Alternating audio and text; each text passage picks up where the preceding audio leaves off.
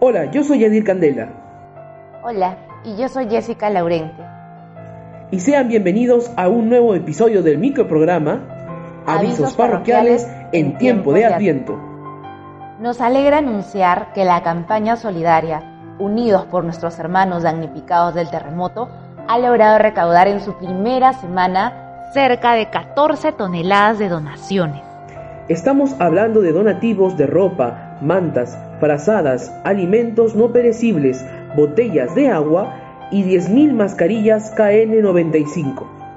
Todo lo recepcionado a través de nuestras parroquias de Lima será canalizado por Caritas Lima para enviar a nuestros hermanos afectados por el terremoto en la región norte de Amazonas. Queremos agradecer a todas las personas que decidieron compartir y colaborar con esta noble causa, que dará una luz de esperanza a las familias del interior del país. Aún estás a tiempo de entregar tus donaciones. Acércate a tu parroquia más cercana o acude a los almacenes de Caritas Lima en Girón Chancay 282. Y en otras noticias, con gran alegría y júbilo, en este mes de diciembre, nuestra Arquidiócesis de Lima celebró el aniversario de ordenación sacerdotal de nuestros obispos auxiliares, Monseñor Guillermo Elías, Monseñor Guillermo Cornejo y Monseñor Ricardo Rodríguez.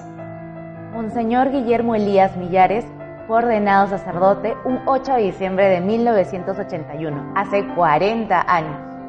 El obispo auxiliar de Lima celebró sus bodas de rubí con una misa en la parroquia Santa Rosa de Lima, en Lince. También se tenía previsto una exposición fotográfica sobre su vida y una cena solidaria con nuestros hermanos en la calle. Por su parte, Monseñor Guillermo Cornejo también fue ordenado un 8 de diciembre. Cornejo cumplió 27 años de servicio pastoral acompañando y escuchando a los sectores más marginados de nuestra ciudad, especialmente a los hermanos de la pastoral carcelaria y de la tercera edad.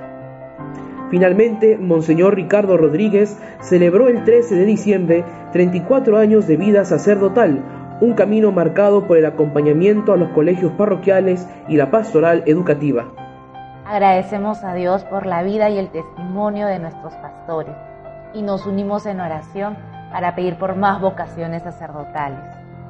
Antes de despedirnos, queremos anunciar que, cumpliendo con todos los protocolos de bioseguridad establecidos por el MINSA, a partir de ahora es necesario presentar el carnet de vacunación para el ingreso al Museo del Palacio Arzobispal y Museo Catedral de Lima. A fin de evitar la propagación del virus y garantizar una estadía libre de riesgos, presentar el carnet de vacunación es un requisito obligatorio.